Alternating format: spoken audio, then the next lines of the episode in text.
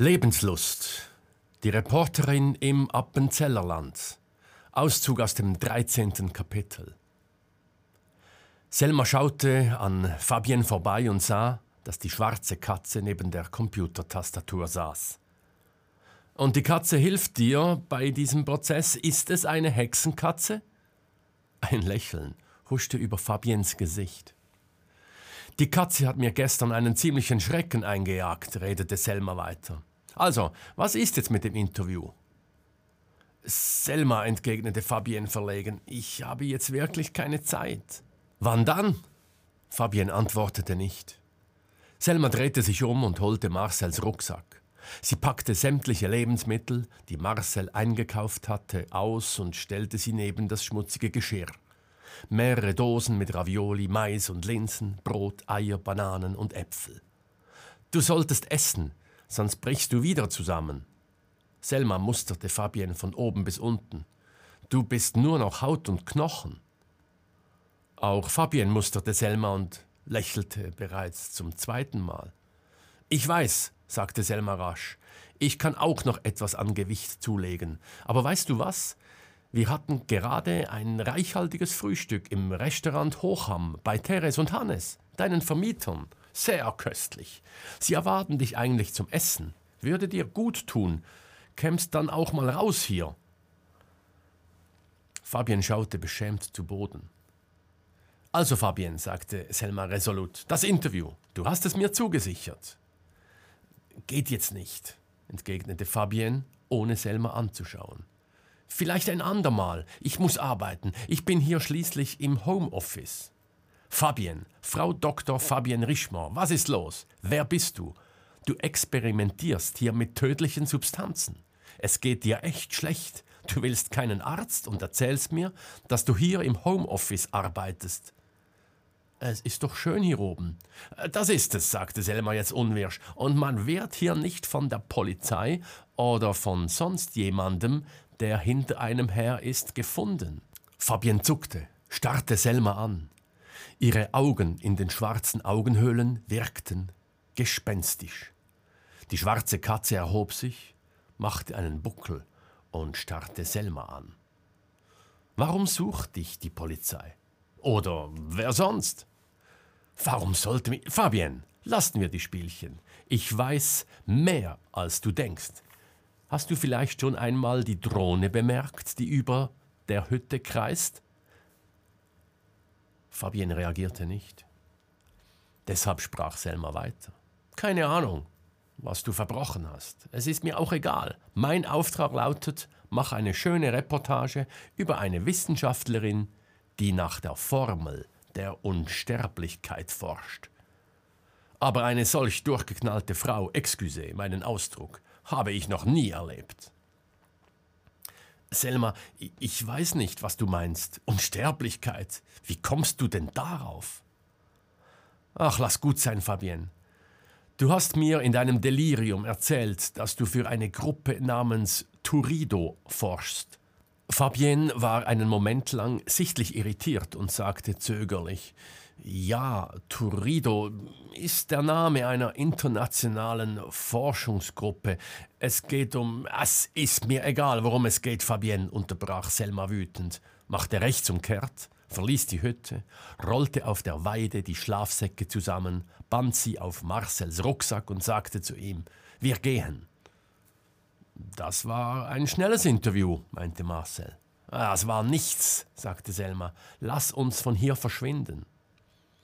Auf dem Weg hinunter nach Urnäsch erzählte Selma Marcel, was passiert war.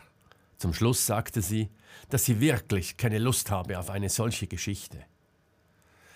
Wie meinst du das? fragte Marcel. Das ist keine schöne Reportage, sondern ein Krimi oder ein Thriller. Und diese Fabienne, die hat sie doch nicht mehr alle. Kann einen nicht mal in die Augen schauen. Echt. Sie will auch nicht mit mir reden. Einen solchen Quatsch mache ich nicht mehr mit. Das sollte Jonas Haberer wissen. Aber vielleicht wusste er wirklich nicht, worum es genau geht. Natürlich nicht, sagte Selma und drückte ein Lachen heraus. Das glaubst du doch selbst nicht. Haberer weiß mehr, als er sagt. Würde gerne wissen, wer sein Informant ist. Zudem ist die Gruppe, für die Fabienne arbeitet, äußerst verdächtig. Turido, das klingt so harmlos.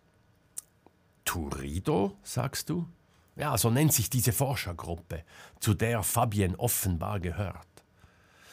Marcel blieb stehen, zückte sein Smartphone und suchte im Internet nach diesem Begriff. Er fand aber nichts, was auf eine Forschergruppe schließen ließ. Fabienne bestreitet sogar, über Unsterblichkeit zu forschen, sagte Selma. Das ist doch seltsam, oder? Marcel starrte weiter auf sein Handy. Hallo, Herr Psychologe? Moment noch, murmelte Marcel um dann zu verkünden, wusst ich's doch, Turritopsis dorni, die unsterbliche Qualle. Es gibt viele Infos dazu im Internet. Diese Qualle erneuert sich immer wieder selbst. Tu, turi was? Turritopsis dorni. Turritopsis dorni, wiederholte Selma langsam. Turido. Natürlich, abgekürzt Turido. Sie drehte sich um und stieg mit schnellen Schritten wieder hinauf. Ab und zu rannte sie sogar. Was wird das? rief ihr Marcel hinterher. Ich muss noch was klären, rief Selma. Ich bin gleich zurück. Marcel ging ihr nach, hatte aber keine Chance, Schritt zu halten. Selma schnaufte heftig, verlangsamte aber nicht.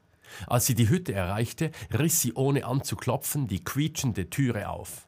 Die schwarze Katze lag auf dem Bett, ließ ihren Schwanz mit der weißen Spitze zucken und funkelte sie mit den grünen Augen an. Selma ging zu Fabienne ins Hinterzimmer. Sie saß am Computer. Neben der Tastatur lagen diverse Blätter mit Formeln.